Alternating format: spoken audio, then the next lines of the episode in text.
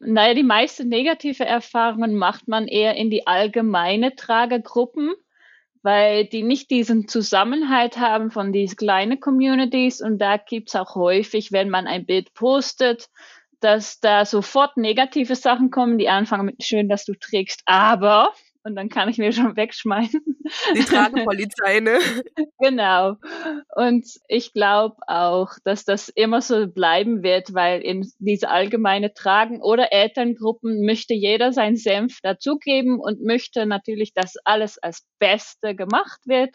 Und da haben verschiedene Leute verschiedene Ansichten. Ich glaube, die gute Erfahrungen sind vor allem die Freundschaften, die dadurch entstanden sind. Die Tuchtanten. Trag dein Baby ins Leben. Hallo, liebe Tuchtanten und Tuchonkel. Hier sind wieder Juli und Annemaja. Und heute haben wir einen ganz besonderen Gast bei uns im Podcast. Und zwar unsere Lieblingstrageberaterin. Weltweit. Weltweit, englischsprachig, bunte Sachen, muss ich noch mehr sagen? Ich denke, jeder, der ähm, uns schon länger kennt und der schon lange an dieser Trageszene dabei ist, kennt sie. Hedwig Wehmann oder besser bekannt als Rap You in Love. Und wer jetzt ganz neu ist, also Hedwig ist wirklich. Oh, Hedwig? Verdammt. Ihr könnt das auch mal mitüben. Ja. Rap Your Love ist wirklich die Koryphäe, was das Tragen betrifft. Sie ist schon seit unglaublich vielen Jahren als aktive Tragemama und auch mittlerweile als Trageberaterin mit Kursen dabei. Sie hat unglaublich viele Menschen inspiriert und sie spricht nicht nur Englisch und Niederländisch, sondern auch Deutsch. Wir dürfen also heute mal hören, wer die Stimme hinter den ganzen tollen Tragevideos ist. Schaut sie euch gerne mal an. Rap Your Love, wer sie noch nicht kennt und wer sich schon kennt, dann ganz viel Spaß mit einem unglaublich inspirierenden inspirierenden Interview zum Thema Tragen und Social Media. Liebe Hedwig, habe ich das jetzt richtig ausgesprochen? Ja, eigentlich ganz gut. Also. cool.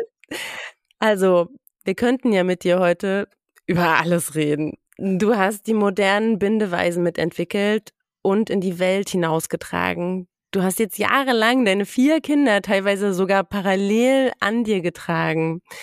Du hast mit richtig vielen Tragetuchfirmen zusammengearbeitet und fast jede Tuchmarke schon mindestens einmal in der Hand gehabt. Du hast in verschiedenen Ländern bei unterschiedlichen Trageschulen deine Trageberaterausbildungen gemacht und du hast die Trageszene beeinflusst wie kein anderer. Wir legen unseren Fokus heute erstmal auf das Thema Tragen und Social Media. Wir freuen uns auch riesig, dass du heute einfach spontan gesagt hast, dass du unser Podcast-Gast bist. Und ähm, möchtest du dich zum Anfang einmal nochmal selber vorstellen? Ich bin Hedwig. Ähm, die meisten kennen mich eher wie Rap You in Love oder die Mama mit die Regenbogenhaare oder ähnliches, weil in den meisten Sprachen bekomme ich halt irgendwie den Namen Regenbogenhaar oder irgendwas in der Richtung. Ich habe angefangen zu tragen, wo meine Tochter geboren ist und irgendwann dann natürlich auch die Mama-Gruppen auf Facebook gefunden und so mein Weg in den Social Media eigentlich hat das angefangen. Ja, genau. Genau, also das wäre auch unsere erste Frage. Dein Weg startete in Facebook. 2004 wurde Facebook äh, oder ging Facebook online. Wann kamst du dazu und was war so der Grund dafür, dass du in die Facebook-Gruppen gegangen bist? Ähm, ich habe das jetzt extra für euch gesucht. Ich glaube, das war 2010 und das war vor allem aus der Grund, dass ich dann äh, vorhatte, nach Deutschland zu ziehen und dann ist Facebook natürlich den Platz, wo man noch Kontakt mit die Familie behalten kann und mit Freunde. Äh, 2011 ist meine Tochter geboren und dann habe ich auch irgendwann den Weg in Facebook-Gruppen gefunden, vor allem dann die Mama-Gruppen, die es so gibt und irgendwann auch die Tragegruppen von bestimmten Marken. Also ich war eher nicht in die allgemeine Gruppen unterwegs, sondern wirklich markenspezifisch, weil wenn man irgendwann mit dem Tragen anfängt und so reinrutscht in die Tragesucht, würde ich jetzt fast behaupten, dann kommt man da auch irgendwann in diese ganz kleine Gruppen, wo man immer mehr und tiefer in die Tragetücher reinfällt. Ja. Magst du mal ein paar Beispiele nennen, welche Gruppen das waren für dich, wenn du das möchtest?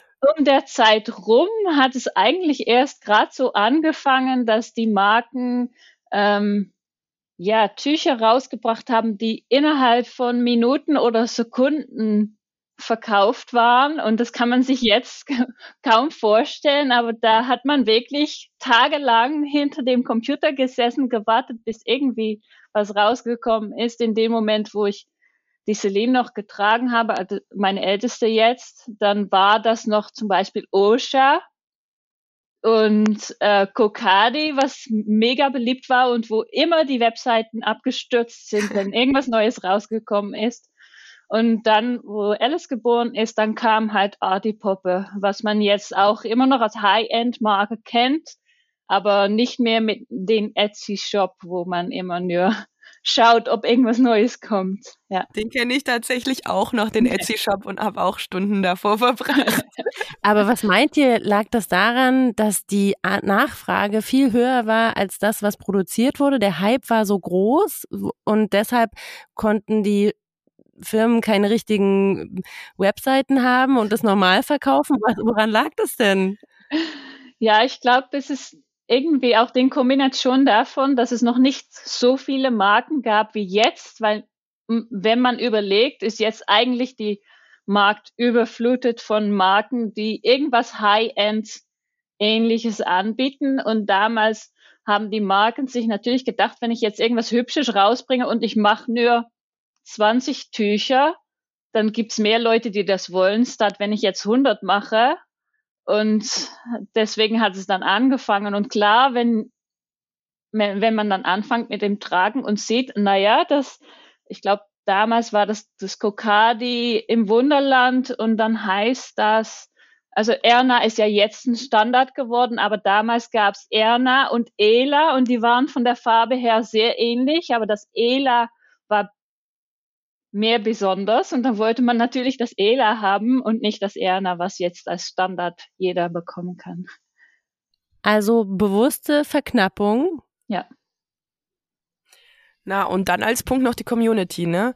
Man ist ja in dieser Gruppe nicht alleine. Man hat da ja, ich weiß nicht, wie viele Mitglieder das damals waren, mittlerweile sind es ja Tausende in so einer Gruppe. Wie, wie lief diese Community oder was für einen Einfluss hatte diese Community auf dieses, ich will dieses Tuch?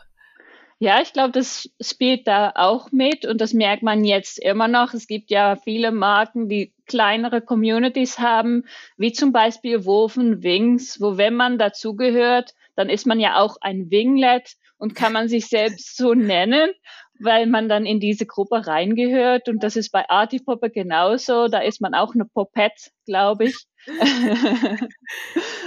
Und ich glaube, das hat jeder Marke irgendwie in sich, auch von Kleidung her oder Taschen. Und wenn man dann jemand sieht, die das Gleiche trägt, durch Social Media kann man die natürlich international finden und nicht nur auf der Straße. Wenn man ein Tula trägt und man begegnet jemand mit einem Tula, gibt's sogar einen Gruß, also irgendwie ein Wort, was man sagt, dass man weiß, ich bin aus der Tula-Gruppe und du wahrscheinlich auch.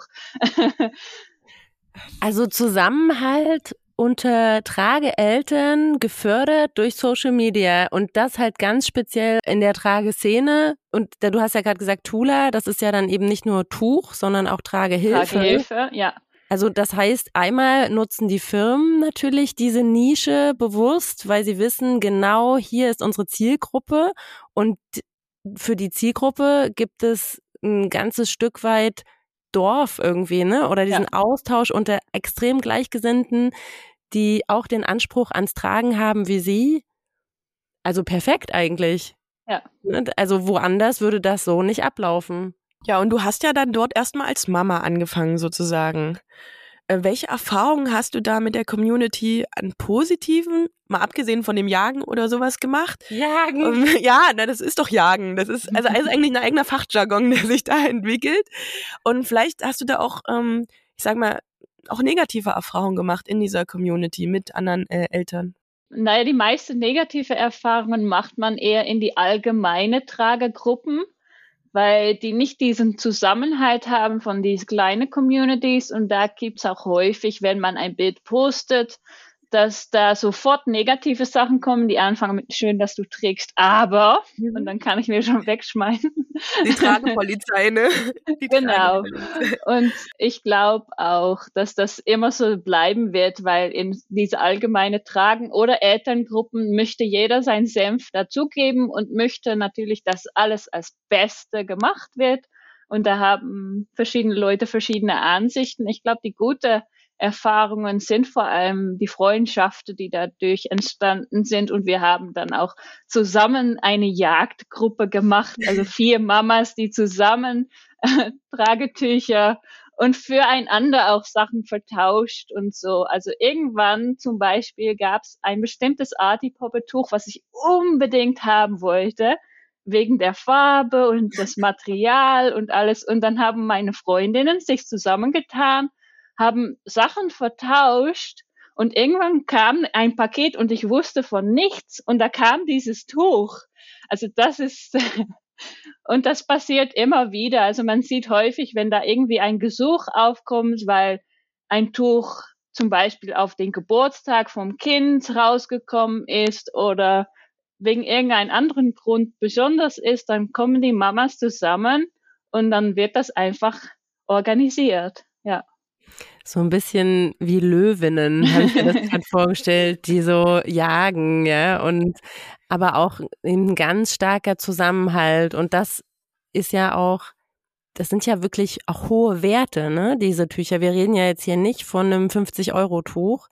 Und weil wenn nämlich dann auch jemandem in der Community das irgendwie schlecht geht, ich habe das öfter mal mitbekommen, irgendwie Waschmaschine kaputt, ich muss mein Tuch verkaufen. Das ist ja ganz oft, dass das so geschrieben wird.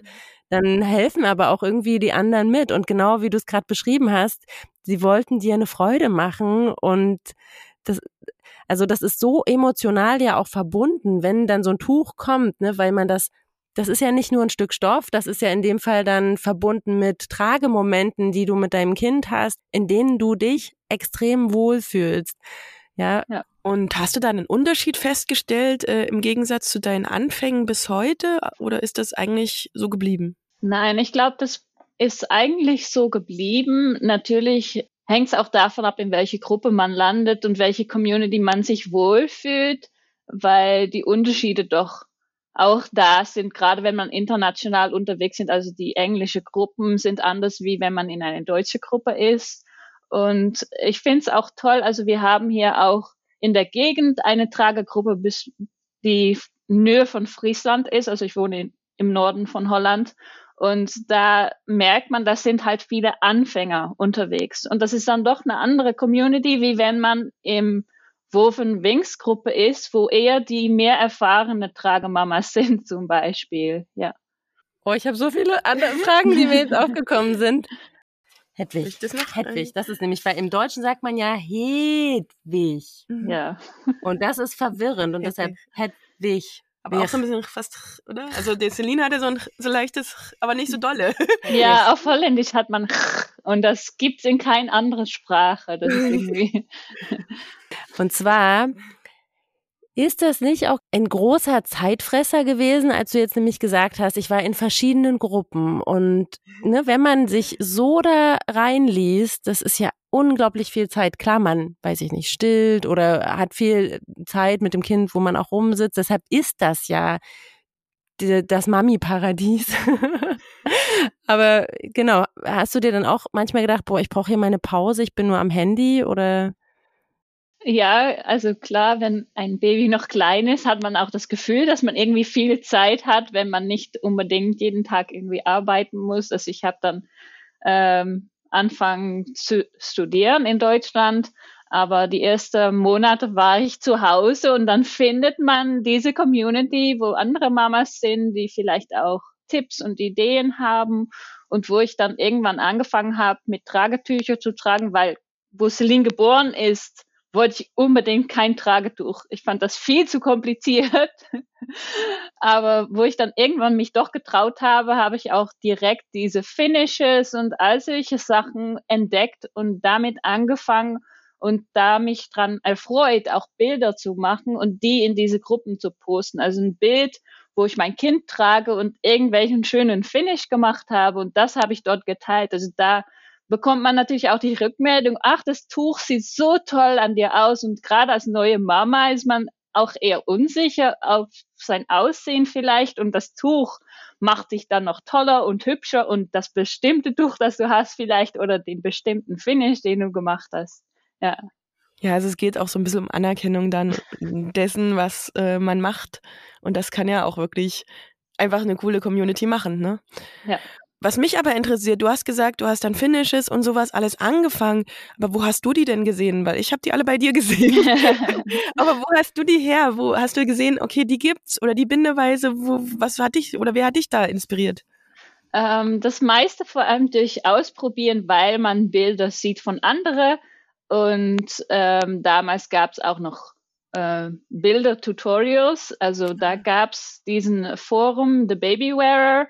Und das war eine Webseite, wo halt wie tragen und stillen, aber dann auf Englisch, die Tragemamas sehr viel unterwegs waren und dann die Finishes als Bilderanleitung gepostet haben. Und natürlich, wo, ich dann ein Bild gemacht habe mit meinem Finish, hat jemand kommentiert, ja, wie machst du das eigentlich? Und dann habe ich gedacht, naja, wie erkläre ich das jetzt? Ich mache halt mal ein Video und habe halt aus Spaß einfach mit dem Handy das aufgenommen und dann auf YouTube hochgeladen mit meinen Untertitel drauf, weil irgendjemand gefragt hat, ich glaube, das erste Video war, wo ich mit einem Ringsling auf dem Rücken getragen habe.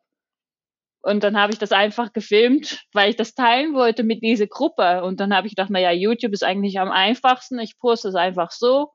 Und so hat es dann angefangen. Also direkt auf YouTube. Du hast nie ein Video einfach nur für eine Facebook-Gruppe gemacht oder so. Nein, ich habe nur okay. direkt auf YouTube gemacht, damit ich das verlinken konnte, weil ich wusste nicht, wie ich das überhaupt sonst teile. Und YouTube war dann am einfachsten.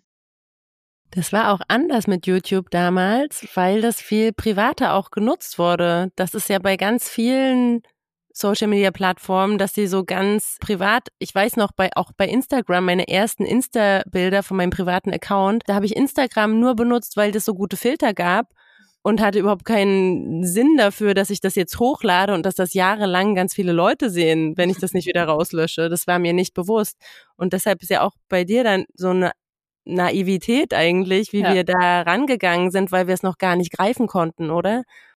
Genau. Und ich habe auch da vorher schon äh, manchmal gehabt, dass Marken, weil ich natürlich in diese Tragegruppe unterwegs war, äh, mich gefragt habe, kannst du Bilder machen von unserem neues Tuch oder kannst du mir sagen, ob diesen Material dir gefällt? Ich schicke dir es halt. Und das war, ich glaube, Sonsee, ähm, diese holländische Marke. Und die hat dann gesagt, der einzigste Bedingung ist, dass du auch eine Facebook-Seite machst, damit Leute, die nicht in die Gruppe sind, das sehen können.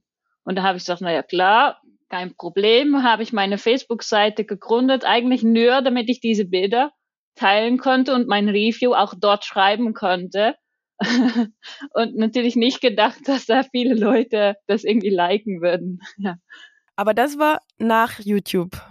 Ja, eigentlich so ungefähr gleichzeitig, ah, würde okay. ich sagen. Ich glaube, mein erstes YouTube-Video war Weiß ich nicht, aber meine Facebook-Seite war 2013. Ich, mein YouTube-Video war 2012, schätze ich, aber musste ich jetzt nachschauen. Okay, und dann hast du angefangen, ähm, die Seite zu gründen. Hieß die gleich sofort Rap Your Love? Ja, und das kommt eigentlich von Artie Popper.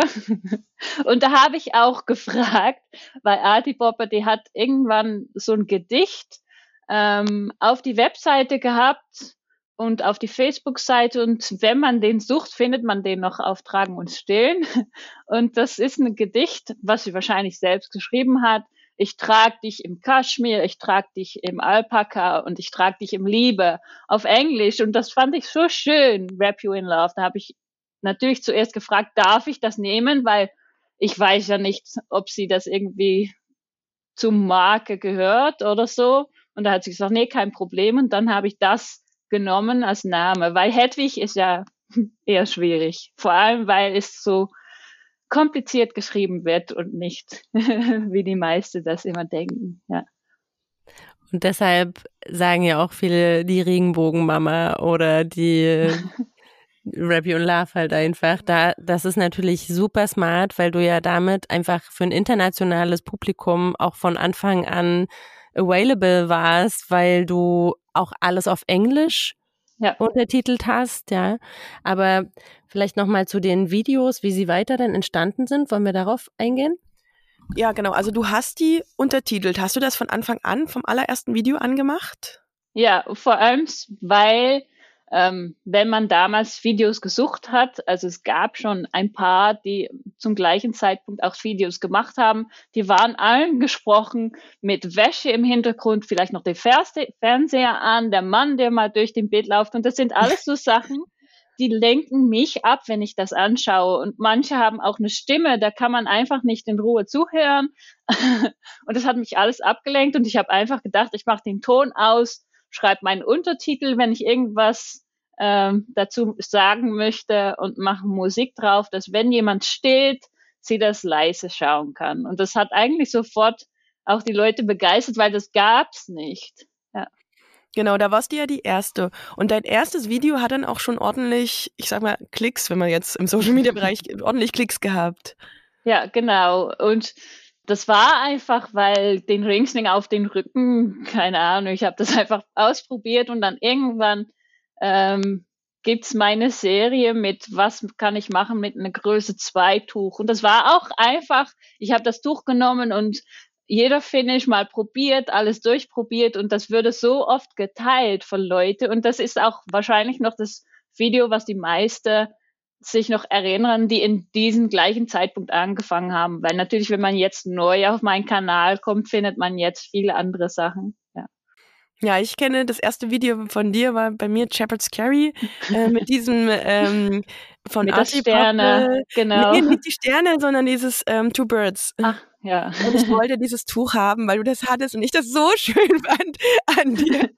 genau, also ich weiß auch gar nicht mehr genau, wie ich damals auf dich gekommen bin, aber irgendwer hat das in irgendeiner Gruppe geteilt und so hatten, haben ja irgendwie alle zu dir gefunden irgendwie, weil das in den Gruppen dann quer geteilt wurde. Oder dein äh, Rucksackvideo mit den vielen Finishes vom einfachen Rucksack. Also war dir das klar, dass das so einschlagen würde? Nein, überhaupt nicht. Und wo ich das dann irgendwann festgestellt habe, habe ich auch andere Tücher angefangen zu benutzen, weil wie du sagst, diesen Artipoppe-Tuch oder auch handgewebte Tücher, die ich am Anfang natürlich benutzt habe, weil das meine Tücher waren, die ich mega schön fand und die auch nur ein paar Leute haben, dann habe ich festgestellt, ja, jeder fragt mich, wo kann ich das kaufen? Und das können die nicht. Also habe ich dann doch lieber die Standardmodelle, wie zum Beispiel von Didymos, habe ich dann ein paar Tücher benutzt, weil ich dachte, das kann man zu jeder Zeit noch im Shop finden oder gebraucht zu einem normalen Preis. Und da wird nicht jeder, der das jetzt sieht und denkt, ach, das ist schön, sich irgendwie enttäuscht fühlen, weil sie das nicht bekommen können. Und da achtest du auch jetzt noch drauf. Also wenn du die Sachen auswählst, die du in den Videos verwendest, was sind da so deine Kriterien? Ja, eigentlich schon. Also das, ich versuche auch die Vielfalt zu zeigen, dass nicht jedes Tragetuch Regenbogen sein muss, nur weil ich Regenbogen mag.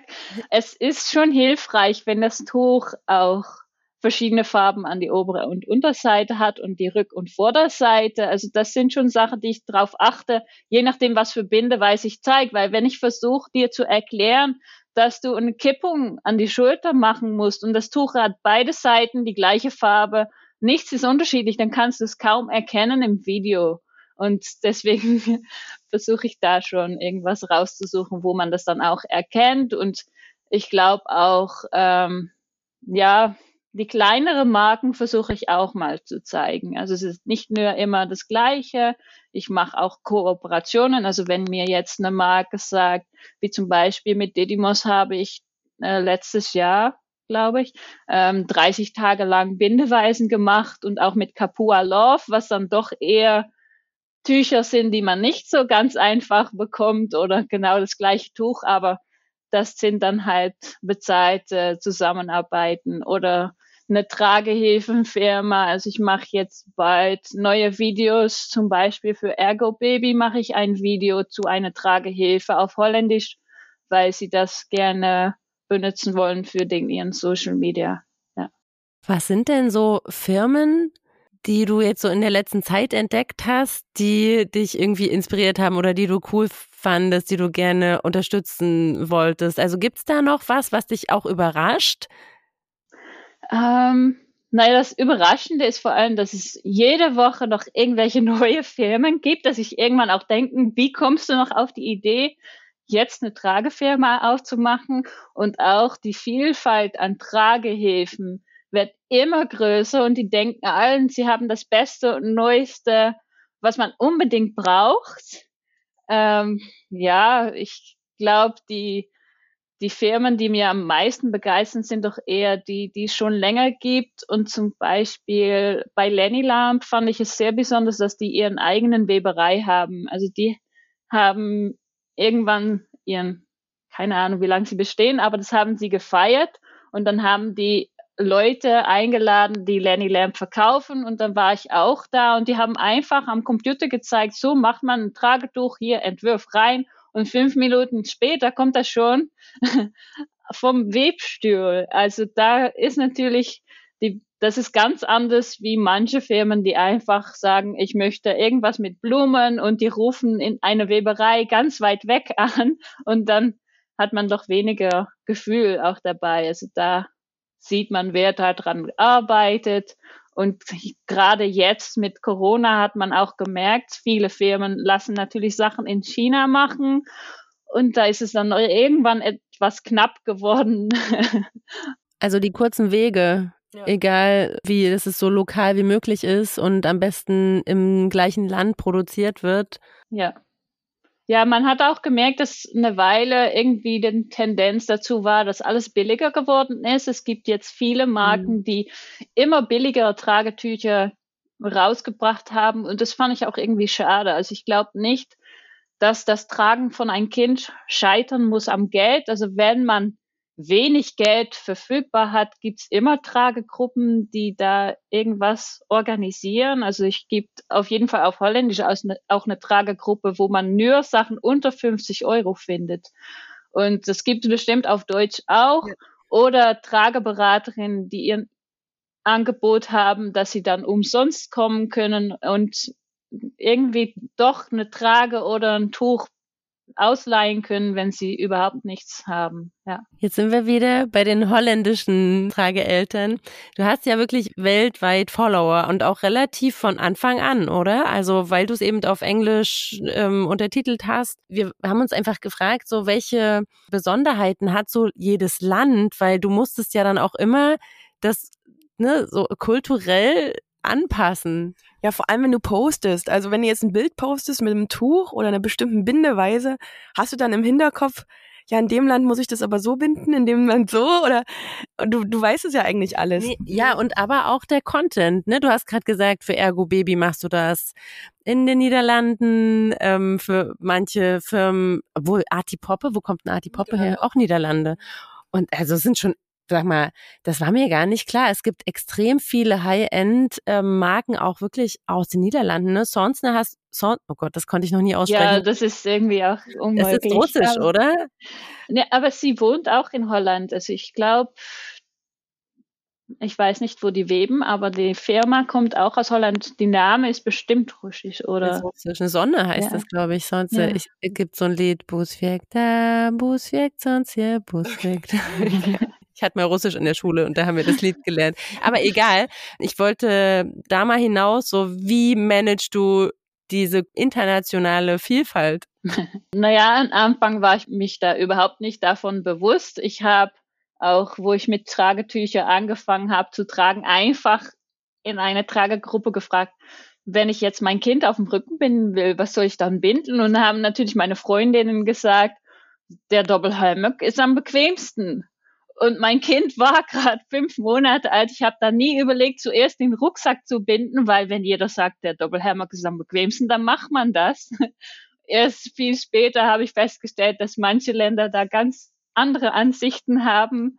Ähm, auch vor allem Trageberaterinnen aus manchen Gegenden, die doch sehr extrem sich auch nach dem Idee von ihrer Trainerin oder Trageschule irgendwie da doch an festhalten. Natürlich weiß man zum Beispiel von der USA, dass das Gesicht nach vorne tragen dann ganz ganz wichtig ist. Die Eltern meinen allen, dass sie das brauchen und klar spielen die Firmen da drauf ein, wie Ergo Baby oder Tula, dass man da auch mit dem Gesicht nach vorne tragen kann.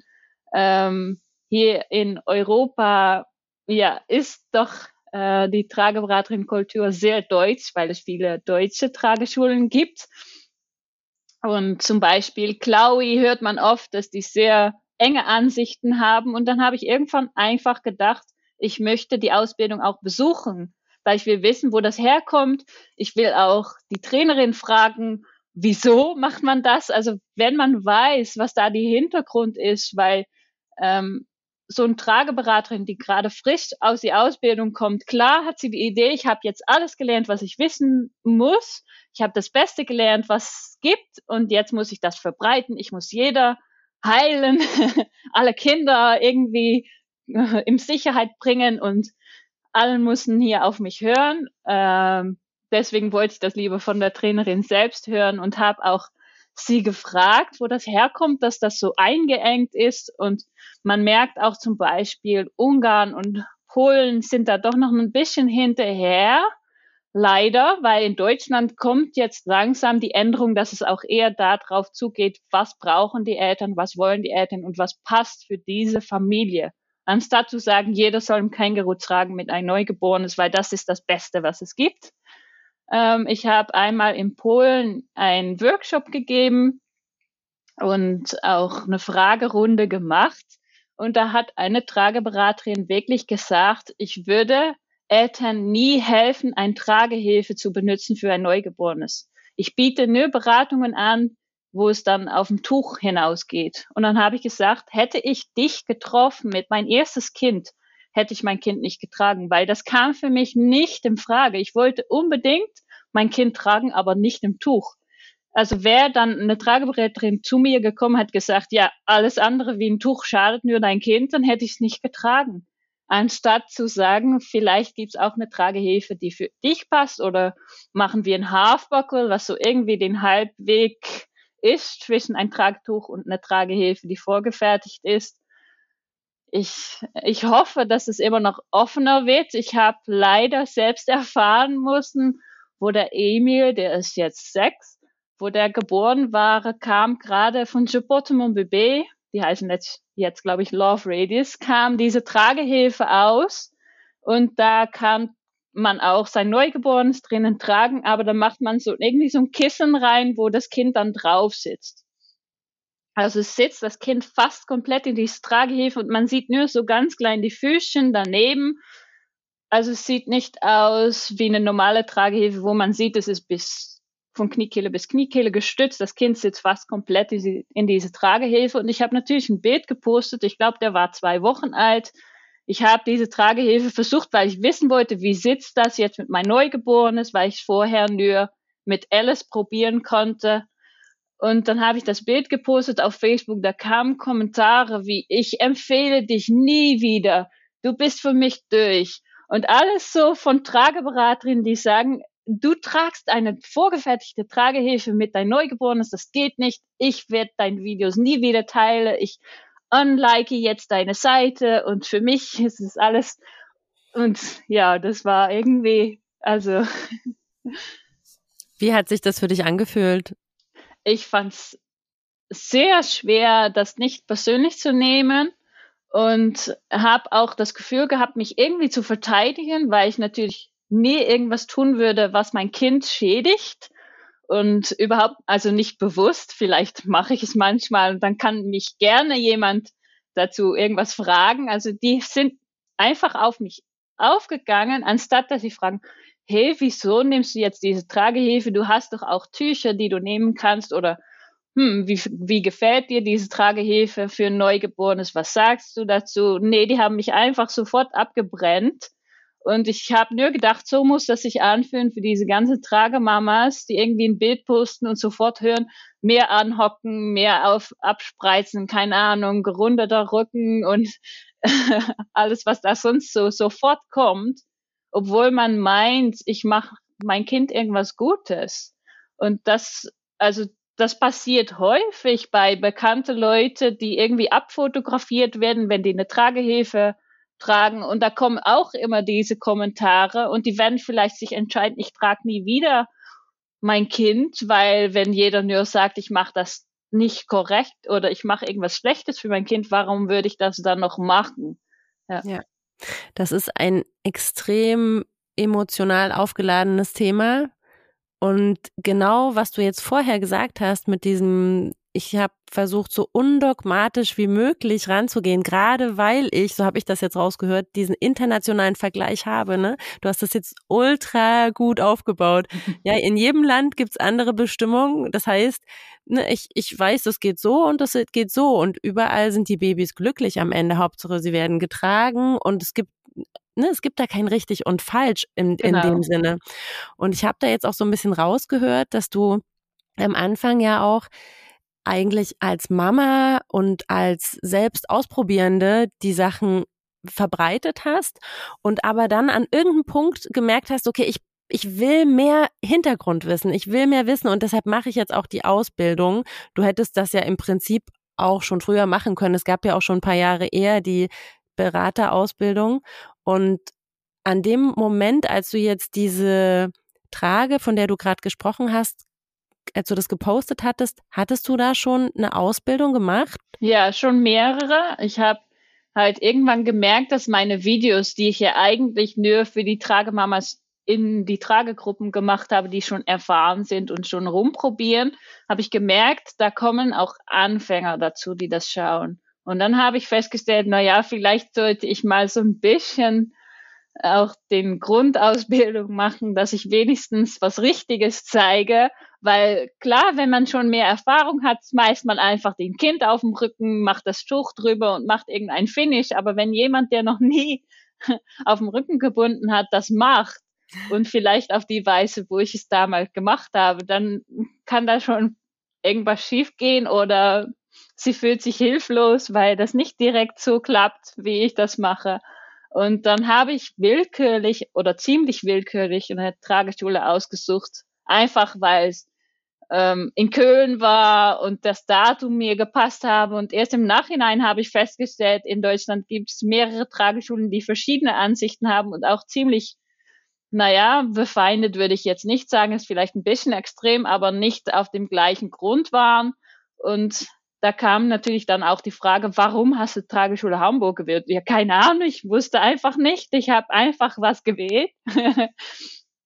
also es war nicht eine spezifische Wahl für irgendeine Trageschule und im Nachhinein mache ich auch gerne alle andere Ausbildungen und habe ich auch zum Beispiel in der USA irgendwann eine Ausbildung gemacht oder in England äh, und jetzt zuletzt noch bei Chloe und ich hoffe auch irgendwann bei Trageschule Dresden, weil das ist natürlich auch so ein Klassiker. Die gibt's schon lange und die haben auch dann trotzdem noch andere Ansichten.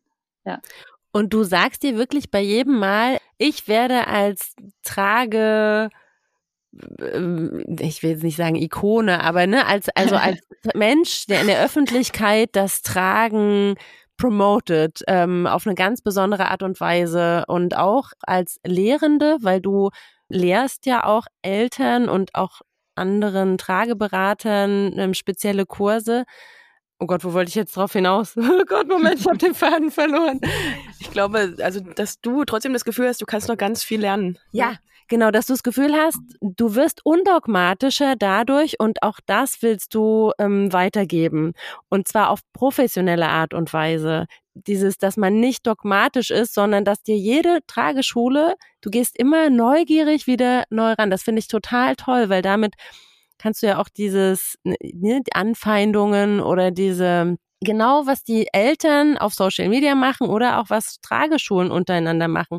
Ich sehe dich gerade so als oh Gott, wie bei Elsa. Sie ist ja auch das Verbindende, also bei Elsa 2, sie ist das, die Verbindung zwischen allen Elementen. Und ich sehe Hedwig jetzt auch da so, ne? Du schwebst über den Ganzen und verbindest die Sachen, weil du dir alles anhörst und nicht zumachst, sondern weil du sagst, hier, Wissen hierher und ähm, ich sammle das einfach und dann kann ich es am besten zusammenfassen, weil ich habe auch eine Verantwortung hier. Mir gucken richtig viele zu und zwar Fachpersonal, aber auch die Neueltern, aber auch die Eltern, die lange tragen. Ich finde es total toll in jedem Land. Ist dir das bewusst, was du für eine Macht damit auch hast und, und versuchst du jetzt einfach auch so undogmatisch wie möglich weiterzugeben oder also das Wissen weiterzugeben? Naja, das ist mir nicht so richtig bewusst, aber ich versuche schon rauszufinden, wo jeder seine Meinung herholt oder die Fakten, die sie dann verbreiten. Und deswegen mag ich das auch gerne, mich mit anderen Trageberater oder Trageberaterinnen auszutauschen oder mit Trainerinnen von Trageschulen, weil die Ansichten so unterschiedlich sind und die haben allen einen Grund dafür. Also es ist nicht einfach, dass sie heute sich irgendwas ausdenken und morgen das verbreiten. Die haben da allen irgendwie sich was dazu ausgedacht und das, das höre ich gerne an. Ich nehme das mit, werde vielleicht nicht alles genauso machen, aber dann weiß ich auf jeden Fall, wo die Kommentar herkommt, wenn ich irgendwas poste und so eine Trageberaterin, die von dieser Trageschule kommt, sagt mir was dazu oder fragt mir was dazu. Dann weiß ich, wo das herkommt und kann ich auch meinen Punkt darüber verteidigen, weil das bleibt dann trotzdem so. Also ich habe da am Ende natürlich auch eine Meinung. Ja.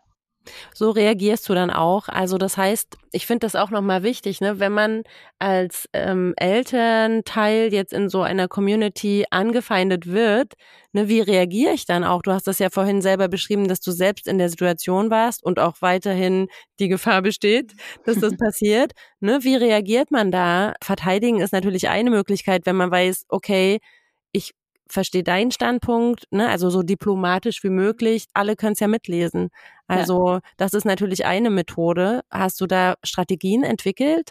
Wie ich glaube, das Wichtigste ist vor allem an rauszufinden, warum jemand irgend sowas sagt, weil da gibt's dann, die haben irgendwie was gehört. Oft ist es so, dass es jemand ist, die hat es von ihrer Trageberaterin gehört und vielleicht nicht komplett gut mitgenommen oder nicht richtig verstanden. Zum Beispiel, wenn ich jetzt ein Bild poste, wo ich mein Kind auf dem Rücken trage mit einem elastischen Tragetuch. Und ich poste das Bild, da kommt bestimmt ein Kommentar, kann ich das mit meinem Boba auch machen? Oder ein Kommentar, ich darf doch überhaupt nicht mit einem elastischen Tragetuch auf dem Rücken tragen. Und dann kann man das besser freundlich angehen und warum, wie kommst du da drauf oder wieso bist du der Meinung, dass und dann kann ich erklären, ich habe mehr Trageerfahrung, ich benutze ein bestimmtes Tragetuch, womit ich behaupten würde, das ist sicher, ich kenne mein Kind und ich kenne mir. Ich weiß, dass mein Kind heute eine gute Laune hat und sich nicht versucht, irgendwo rauszulehnen und seine Beine zu strecken. Also solche Sachen kann ich dann reintragen, damit die wissen, warum ich es in dieser Situation gemacht habe. Wobei du zum Beispiel, weil Annemaya auch von Macht sprach, also 2014 wäre auch noch elastisches Tragetuch. Ich weiß, meine damalige Kollegin hatte da ein Bild gepostet, ging gar nicht. Also war absolut verboten. Also wirklich ein absolutes No-Go. Aber seit du das machst, ist es auf einmal okay. Und jetzt gibt's ja auch Firmen, die das wirklich promoten, wie Kokomi oder so. Die sagen, elastisches Tragetuch, klar, geht genauso gut auf dem Rücken. So. Aber ich glaube schon, dass du da eine unglaubliche Macht auf Social Media auch hast. Also ja, ist dir das bewusst oder wie gehst du damit um dann auch? Ähm, ist mir nicht direkt so bewusst. Ich kann mir schon vorstellen, dass im Allgemeinen auch die Tragewelt ein bisschen lockerer wird. Also es gibt sogar eine deutsche Trageschule, wo ich gehört habe, dass die auch sagen, zum Beispiel mit dem Gesicht nach vorne tragen ist überhaupt nicht so problematisch, wie es eigentlich äh, bis jetzt immer hieß. Und ich glaube, so langsam kommen wir, dass die Welle auch durch Deutschland geht und dann irgendwann nach Polen und Ungarn, dass alles etwas lockerer gesehen wird. Ich glaube, bei manchen Themen muss man auch die Sicherheit nicht aus dem Auge verlieren, wie zum Beispiel mit einem elastischen Tragetuch auf dem Rücken zu tragen.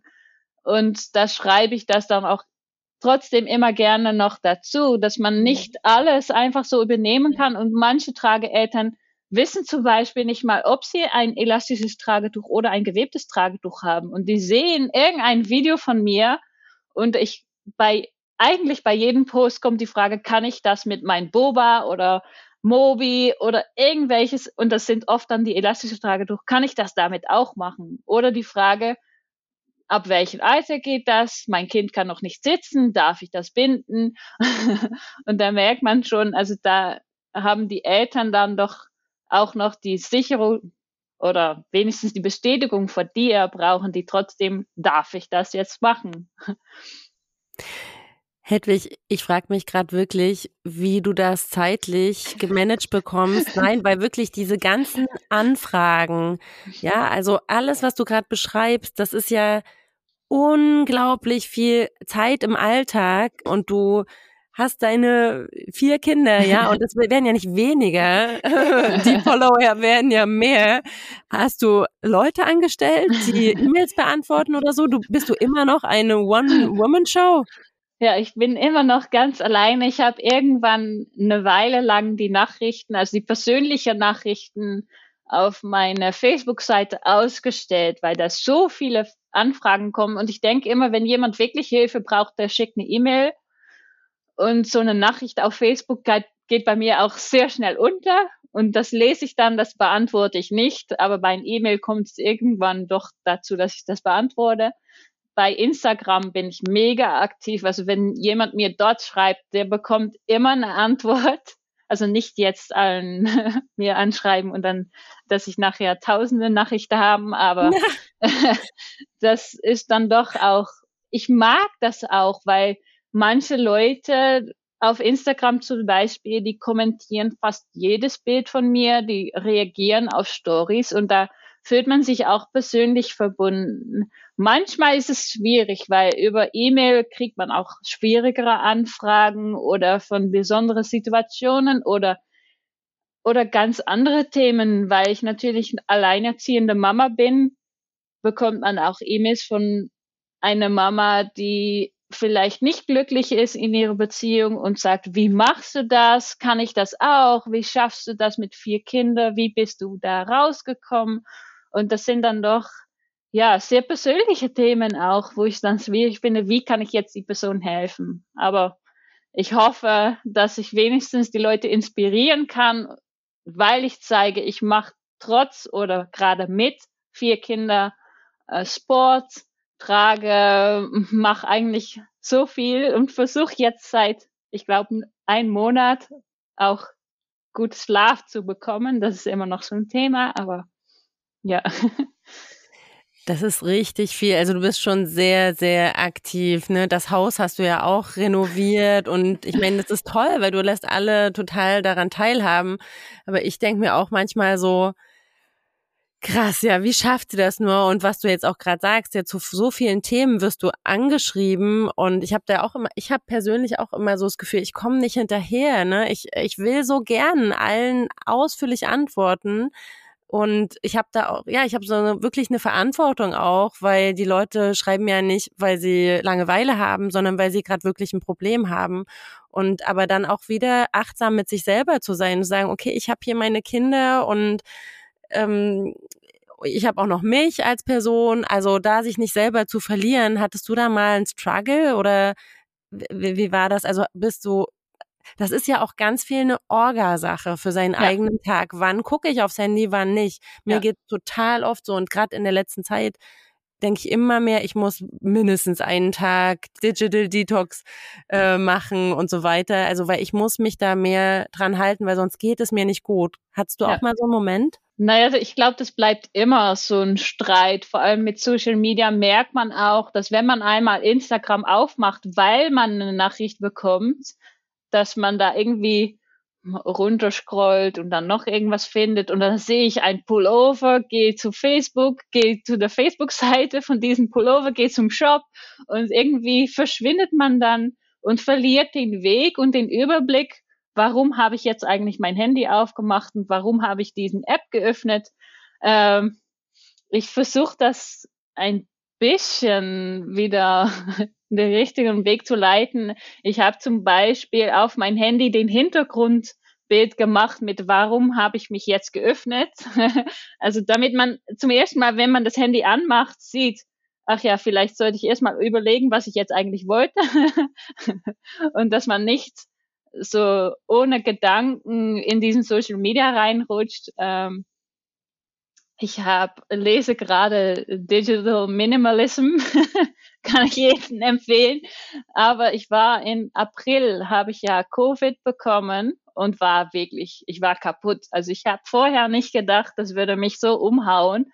Aber als Mama kann man natürlich nie krank sein. Also wenn man eine Grippe hat, man kann einfach nicht krank sein. Man muss weitergehen. Aber ich war so krank, ich konnte einfach nichts außer im Bett liegen und versuchen zu schlafen und halb wach zu sein. Und ich konnte einfach nichts mehr. Und das war für mich auch so ein Punkt, dass ich festgestellt habe, vielleicht sollte ich mal mehr auf mich achten weil ich habe immer bis zwei oder drei in die Nacht war ich am Computer. Ich schreibe meine E-Mails um zwei die Nacht und wenn ich dann eine Antwort bekomme von jemand, dann lache ich immer, haha, du bist auch noch am Arbeiten.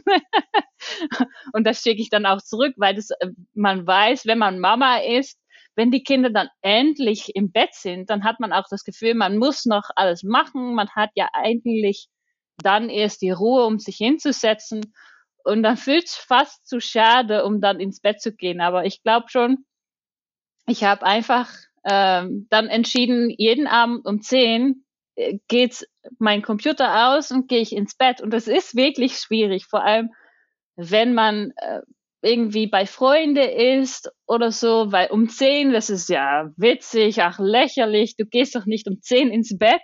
Oder wenn die Kinder erst um halb zehn ins Bett sind, dann hat man nur eine halbe Stunde. Aber um zehn geht mein Wecker am Handy, Computer muss aus und dann heißt es einfach versuchen zu schlafen und trotzdem bin ich immer noch nicht auf meinen acht Stunden Schlaf, weil das Gute an die Verschiebung ist, ich stehe jetzt früh auf. Also ich bin überhaupt keine Frühaufsteherin, aber jeden Tag halb sechs oder spätestens um sechs stehe ich auf ohne Wecker also das geht einfach automatisch und dann kann ich in Ruhe eine Stunde arbeiten, bevor die Kinder aufstehen. Oder versuche ich das, weil manchmal die Kinder natürlich auch früh wach sind. Ja. Das heißt, du bist von der Nachtigall zur Lerche geworden, dadurch, dass du an Covid erkrankt bist, hat dich das so wachgerüttelt. Ja, ja. Und das machen alle erfolgreichen Leute. Da habe ich letztens ähm, ein, äh, bei Blinkist so eine Zusammenfassung gehört, da ging es darum, das Geheimnis aller erfolgreichen Leute, die stehen einfach früher auf und machen alles, was ihnen ganz wichtig ist, noch bevor alle anderen wach sind. Ja.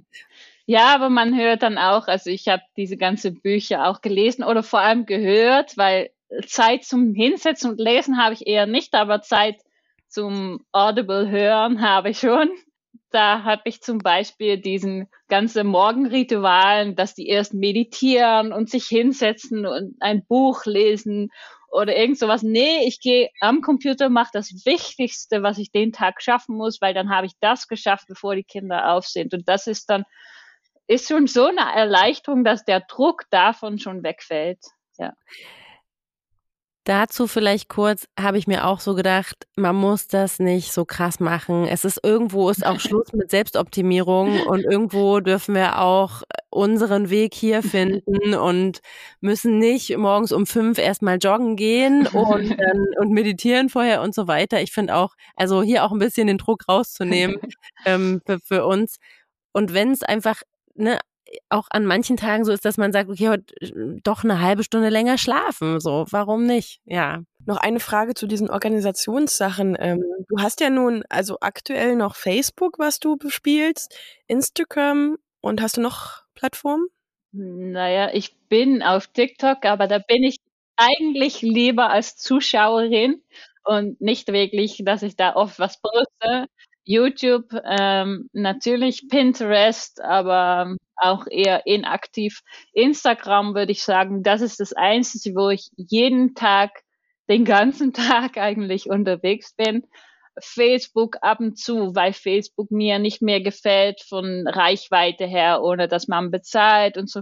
Natürlich poste ich ab und zu ein Video oder ein Bild, aber Facebook ist auch der Platz, wo man nur Tragebilder von mir findet und nicht meine persönlichen Sachen. Das habe ich alles auf Instagram. Also da kann man meinen Tagesablauf verfolgen und alles, was ich so privat mache. Und auf Facebook bleibt es dann doch alles tragerelatiert. Ja. Und hast du da irgendwelche Tools, sag ich mal, die die Planung da erleichtern? Oder hast du eine ja, Social Media äh, Strategie oder irgendwas?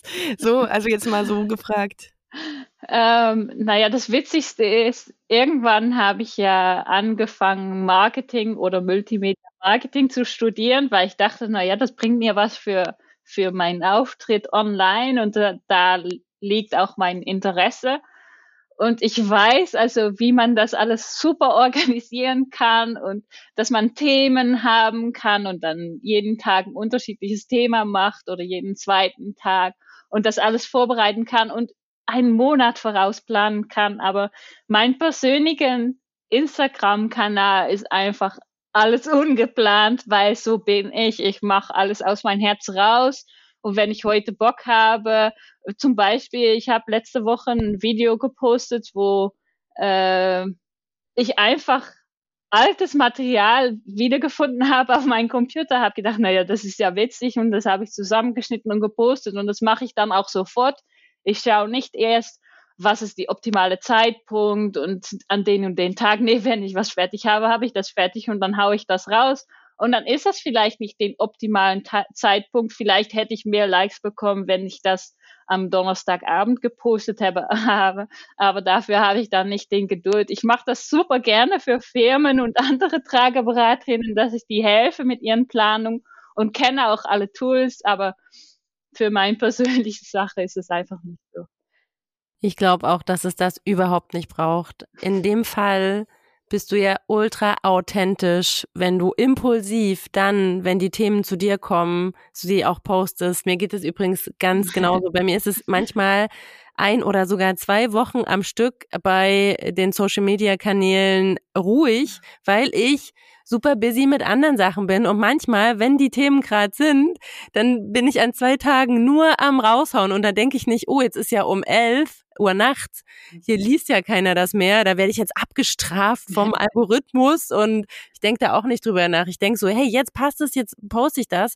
Und ich benutze auch keine Vorplan, ähm, ähm, wie heißen die so, Apps oder so, dass man das vorplant. Weil ich finde auch, das können halt große Firmen machen. Aber wir, okay, Juli, sag gleich was anderes dazu. Also ich finde, aber das ist vielleicht auch der Anspruch, ne? wenn man jetzt davon lebt und das total professionell aufziehen zieht, dann ähm, muss man sich vielleicht irgendwann diesem Joch unterwerfen ja. und ähm, das ganz so machen, dass man auch wirklich jeden Follower mitnimmt.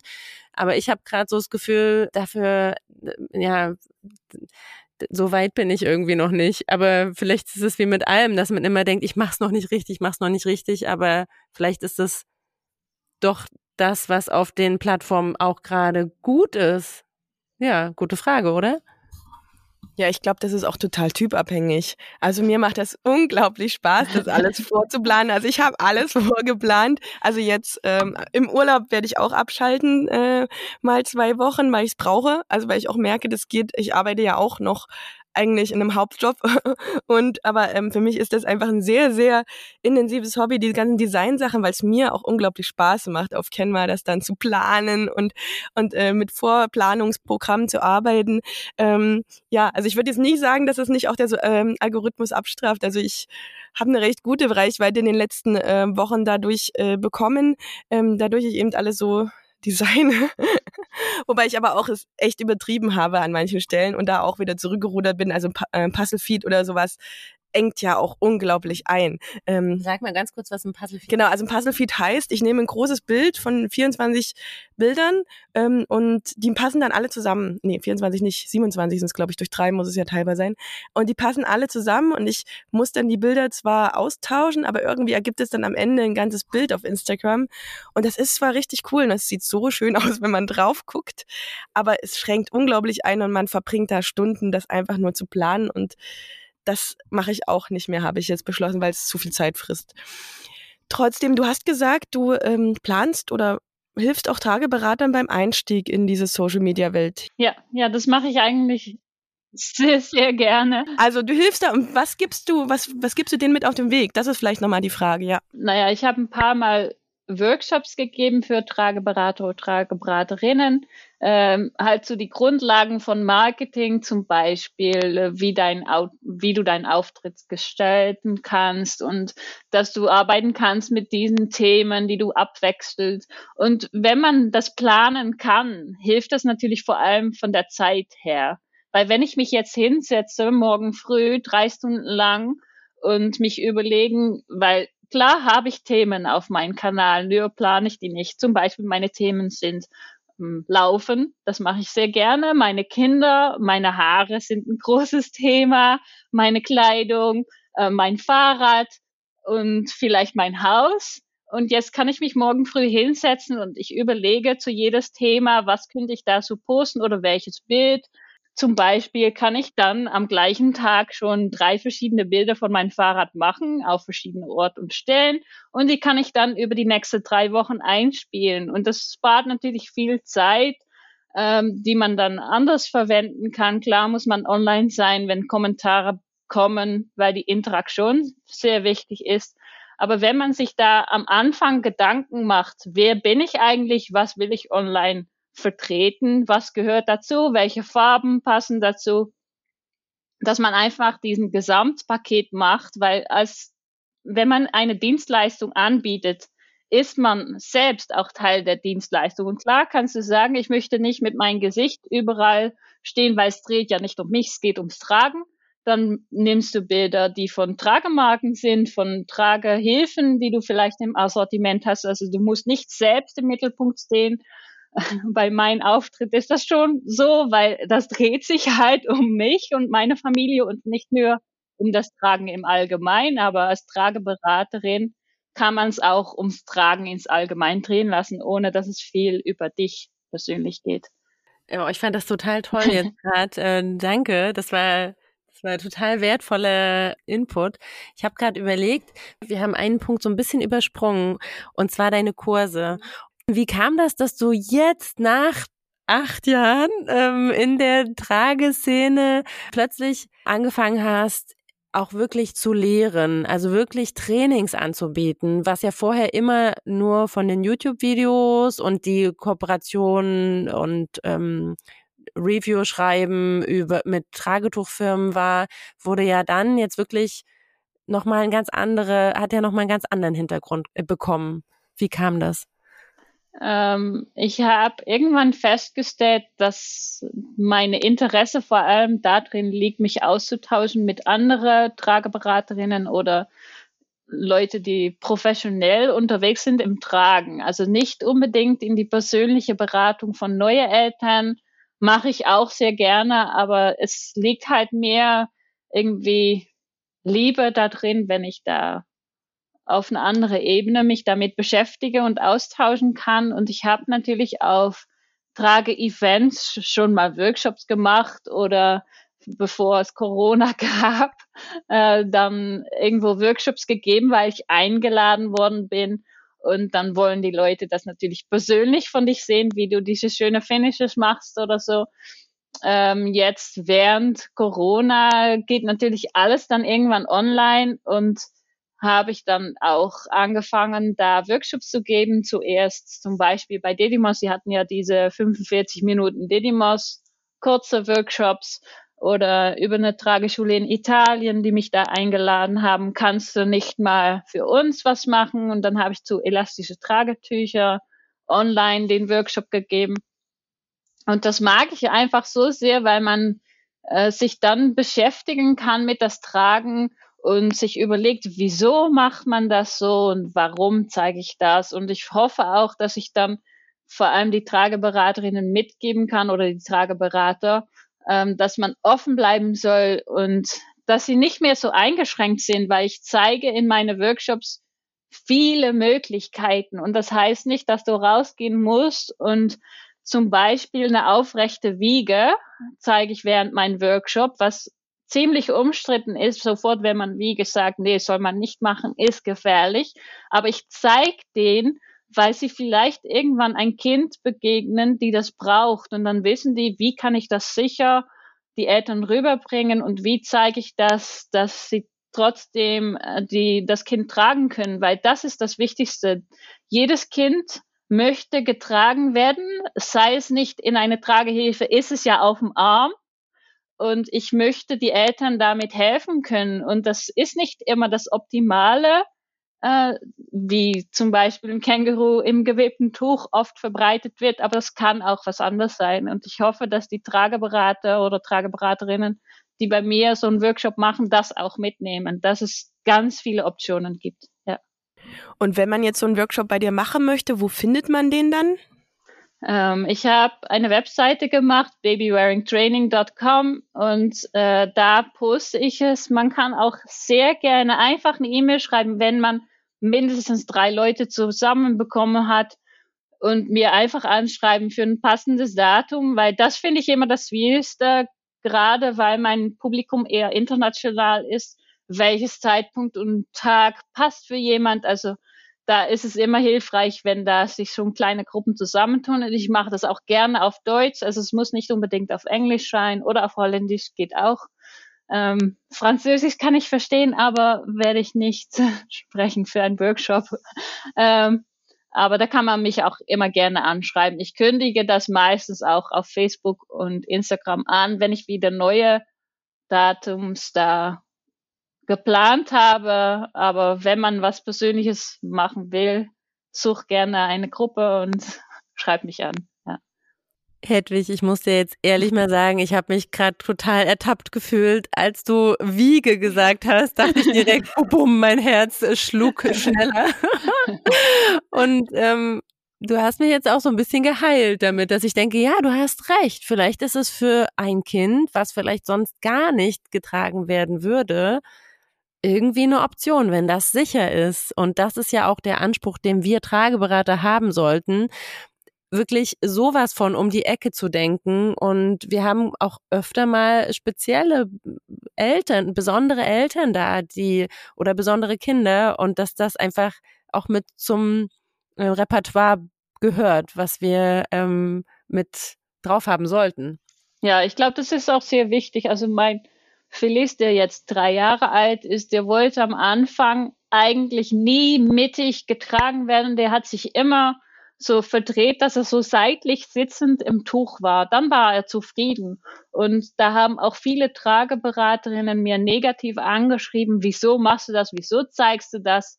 Ähm, irgendwann auf eine Messe bin ich schon sogar angesprochen worden von einer Trageberaterin, die sich getraut hat, das anzusprechen. Und das Witzigste ist, ähm, Felix würde auch gerne von anderen getragen, also zum Beispiel auf eine Messe lasse ich Tina von Dedimos auch gerne Feliz mal nehmen. Und genau das Gleiche, was er bei mir am Körper gemacht hat, hat er auch bei anderen gemacht. Also der war einfach unzufrieden, bis er sich dann so weit hatte, dass er so seitlich sitzend im Tuch saß. Und klar gibt's da bestimmt irgendwelche Gründen dafür, Blockaden und hätten wir zum Osteopathen gehen sollen, oder sowas. Aber ich habe einfach Wege gefunden, dass ich ihm trotzdem tragen konnte. Und das teile ich dann auch gerne, weil für Eltern, die das Gleiche erfahren mit ihrem Kind und das mittig reinsetzen, das Kind weint nur, bewegt sich die ganze Zeit, die denken nicht, mein Kind will nicht getragen werden. Nee, das gibt's nicht. Da gibt's immer einen Grund dafür. Und klar, ist deine erste Reaktion, ich nehme mein Kind raus, es weint nicht mehr, das Kind ist jetzt zufrieden. Aber wenn du trotzdem mit dem Kind rumlaufst, ist es immer auf dem Arm und dann versuche ich halt diese Position irgendwie zu bekommen und dass das Kind trotzdem zufrieden ist und einschläft. Und wenn das dann schläft, kann man es wieder so hinschieben, dass es optimal ist. Aber es soll ja nicht irgendwie eine negative Erfahrung werden. Ich habe noch eine kurze Nachfrage. Das ist mir gerade eingefallen, als du das erzählt hast, wie unterschiedlich die Leute, die auch also die Trageeltern oder auch Fachleute sind ja dabei. Ne? Du sprichst ja wirklich auch alle an. Bei den Kursen unterscheidest du gar nicht, oder? Nee, ich mache das auch am liebsten wäre mir, wenn bei einer Trageberatung, Workshop auch neue Eltern dabei sind, weil die stellen andere Fragen, die haben andere Ansprüche und zum Beispiel bei meiner Ausbildung beim Klaui war ein Papa dabei, der hatte noch niemals ein Tuch gebunden. Und es war so toll, das zu erfahren, wie einfach er zum Beispiel den Känguru fand, weil für ihn war das komplett neu. Und viele Trageberaterinnen oder Trageberater, die gehen natürlich eigentlich mit ihrem eigenen Hintergrund in eine Beratung rein. Die denken sich, Känguru ist kompliziert, also zeige ich lieber die Wickelkreuztrage.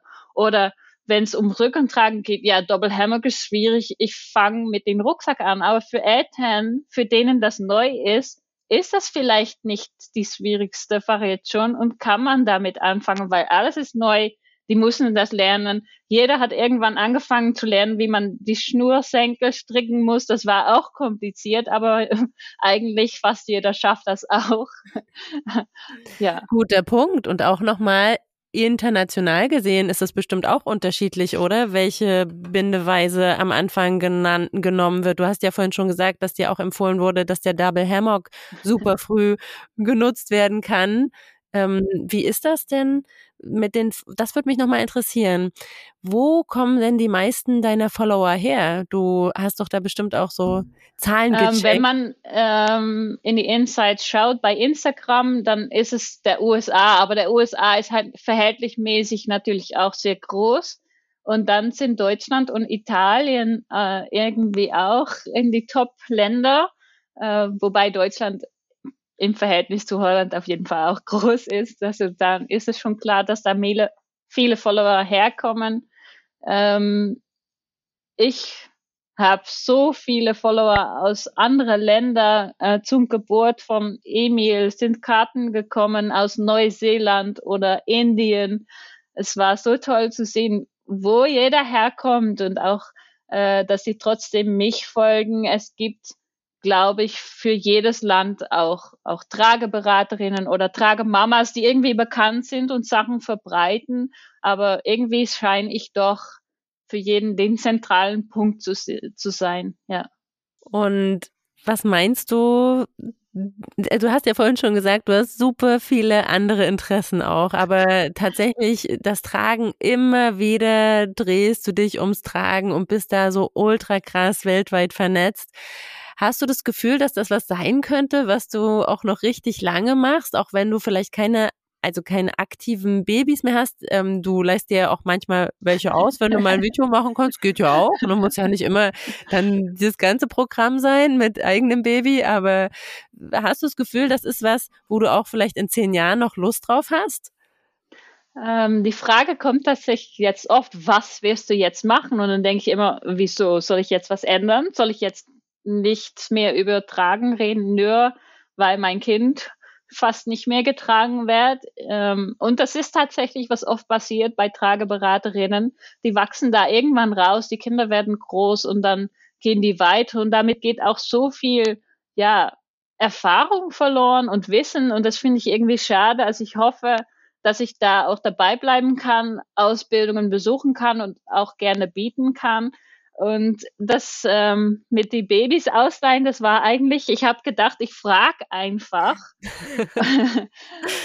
Und ich war ziemlich überrascht über die viele Angebote, die ich tatsächlich bekommen habe von Eltern, die mir einfach ihren Kind ausleihen würden. Die Eltern kenne ich nicht, die Kinder kenne ich nicht und tragen ist oft doch irgendwas Persönliches, aber die wissen dann auch, was natürlich mit den Videos passiert und die mögen meinen Kanal. Und ich finde es auch wichtig, das mit Kindern zu zeigen, weil klar könnte ich meine Tragepuppe nehmen, aber wenn man gerade Mama geworden ist und sich ein Video anschaut mit einer Puppe, dann sage ich, ja, klar kannst du das mit einer Puppe, aber versuch mal mit einem richtiges Kind. Und deswegen wollte ich das jetzt auch nicht, weil mein Feliz, der ist drei, der kann ich auch gerne für ein Video tragen. Aber wenn ich damit eine Wickelkreuztrage zeige für Neugeborenes, dann ist das auch nicht realistisch. Also da braucht man wirklich ein kleineres Baby und zum Glück gibt's Leute, die mir das ausleihen. Ich meine, du hast ja Tragevideos mit deinen echten Kindern, auch von wahrscheinlich fast jeder Bindeweise. Ist das aber sowas, wo du, wenn du dir jetzt mit dem ganzen neuen Hintergrund und das haben sich ja auch einfach Handgriffe verändert und du hast wirklich, wirklich viele neue Ausbildungen gemacht. Schaust du jetzt anders mit einem anderen Blick auf die Videos von damals?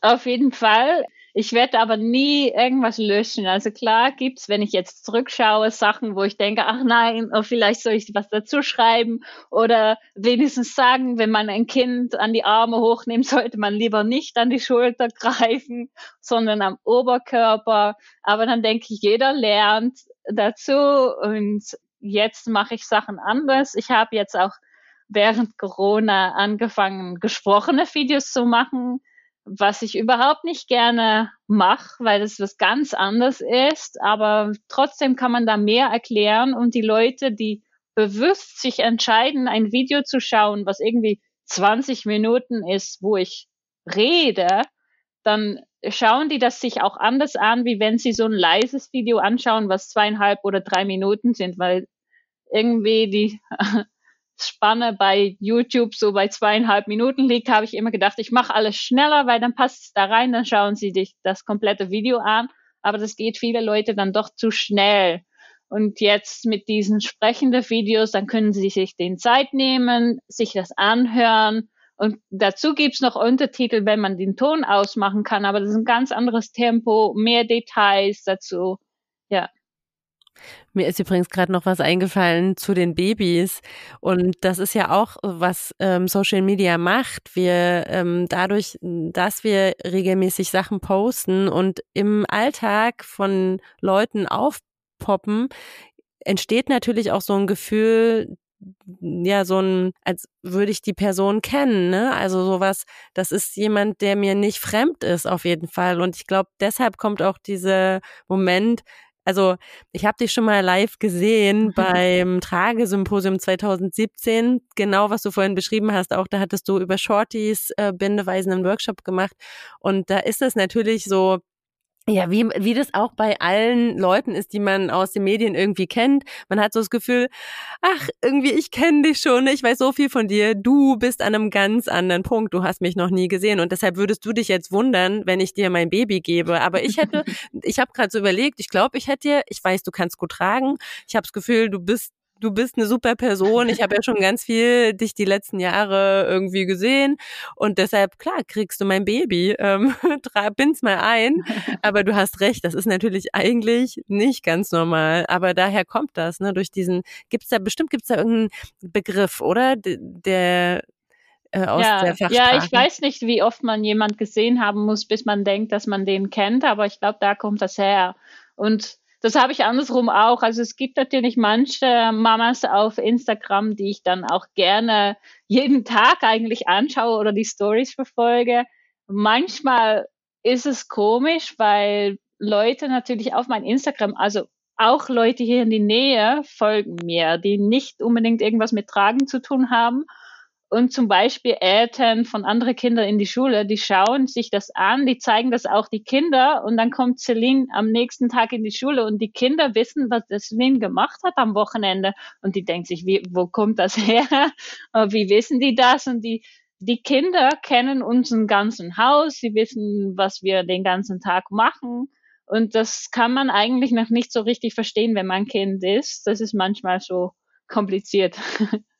Aber super Punkt. Wie gehst du damit um? Also was sagst du ihr dann? Weil sie ist, kennt's ja nicht anders. Celine ist so aufgewachsen. Auch das. Jeder kennt Jeder kennt Celine, wer kennt Celine. Wenn ich, ja, das ist wirklich schwierig da auch mit, ne, wie erkläre ich ihr das? Und ich erinnere mich sogar dran, dass sie ja dann auch so Bindevideos gemacht hat und so. Ne? Überleg mal, das weiß ich. Es gab eine Weile, da hat sie bei jeder, der irgendwie Hallo gesagt hat, und das macht man hier auf dem Dorf einfach, wenn man jemand begegnet, hat sie gesagt, ach, die kennt ihr von YouTube YouTube, oder?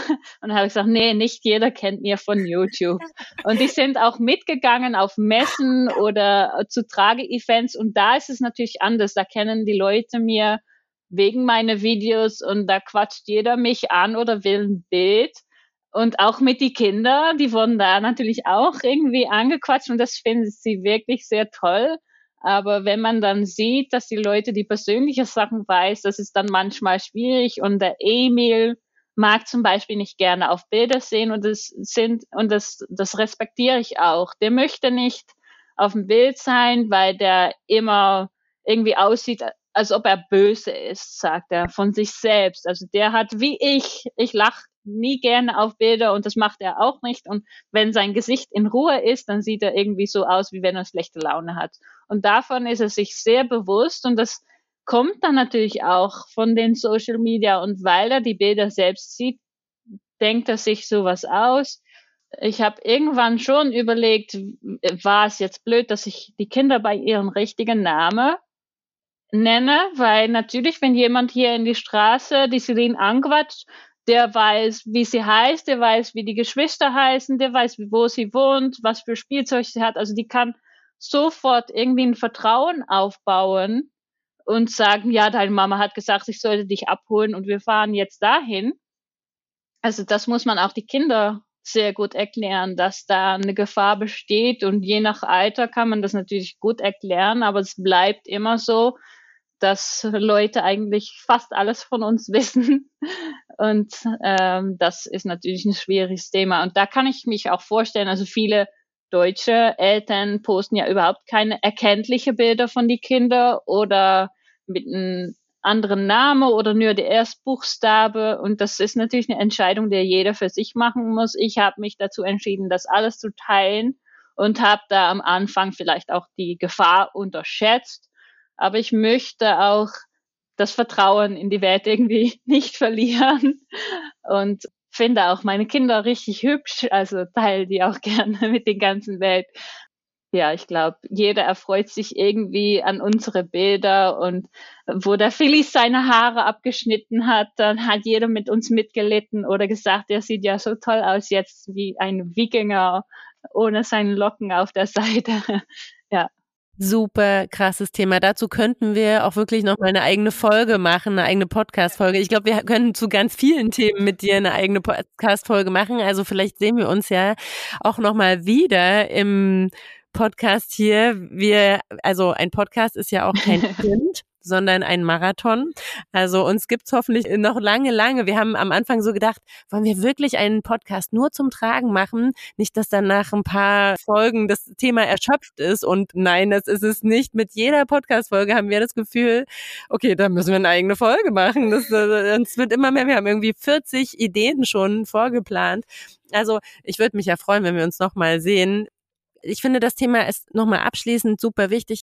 Und du bist da ja auch so naiv irgendwie selber reingestolpert, ne? Da weiß man auch, wo kommt das her? Und ich glaube, wenn man jetzt wo sich Social Media auch nochmal sehr verändert hat, ne, so reinkommt, dass man dann erstmal sagt, okay, ich bin erstmal super vorsichtig hier, ähm, ist so viel am Start, ich kann das überhaupt nicht überblicken, aber du bist ja praktisch groß geworden mit diesem Medium auch und das erklärt, finde ich, auch so ein bisschen deine Haltung dahinter. Ja, wir kommen jetzt zu unserer, zu unserer letzten Frage, oder? Ja, also wir haben jetzt so viel über die Trageberaterin und was du da auch weitergibst und Trainings und so geredet. Aber du hast ja auch als Mama angefangen. Uh, und nochmal abschließend die Frage, uns hören ja auch viele werdende oder gerade gewordene Eltern zu. Was würdest du denen in Bezug auf, oder Caregivers hast du sie genannt? Genau, das ist vielleicht auch nochmal spannend, weil wir haben das tatsächlich übersetzen müssen, weil wir das Wort Caregiver irgendwie gar nicht kannten und das ist ja großartig, das Wort. Das ist im Deutschen funktioniert das nicht so geschmeidig, aber das sind ja im Prinzip die betreuenden Personen. Ne? Ja. also die Übersetzung hat auch Pflegepersonal oder irgendwie sowas noch mit drin.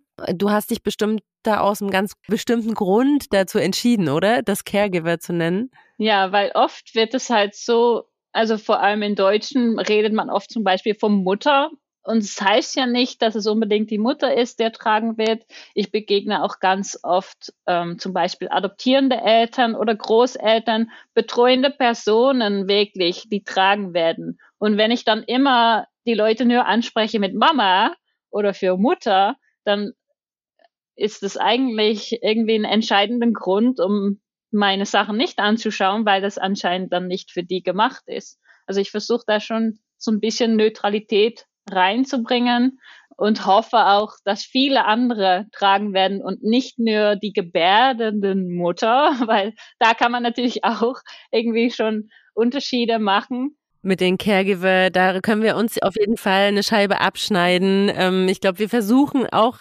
so inklusiv wie möglich ähm, im Podcast zu sein, aber da haben wir echt noch viel nachzuholen. Also auch an alle, die zuhören, ähm, gebt uns da gerne Feedback, wenn ihr irgendwie das Gefühl habt, ihr fühlt euch nicht angesprochen. Wir wollen wirklich alle ansprechen.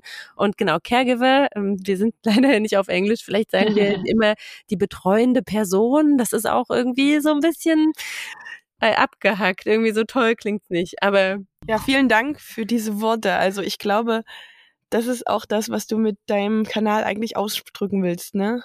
Ja. Ich bin auch ganz berührt irgendwie. Das hat total gut getan. Echt. Ich meine, es war ja für uns auch so ein kleiner Fangirl-Moment.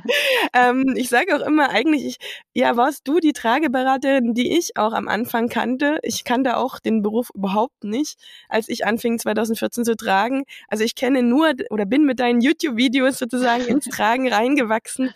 Und ich freue mich unglaublich, dass du heute hier warst und uns so viel von dir auch mitgegeben hast. Und danke dir einfach. danke euch. Hedwig, ich fand's mega schön. Es hat sich total gemütlich angefühlt. Also für uns ist es sowieso immer gemütlich, weil wir hier im Kinderbett sitzen. Ich kann dir das mal zeigen. Hier ist alles zugehangen. Das ist also ein ultra tolle äh, Tonstudio-Kabine, unser Mini-Tonstudio. Vielen, vielen Dank für deine Zeit und ich würde mich freuen, wenn wir uns irgendwann nochmal hier wieder hören im Podcast. Gerne. Unser Alltag ist Ihre Kindheit. Ihre Kindheit ist aber auch unser Alltag, den wir uns durchs Tragen erleichtern.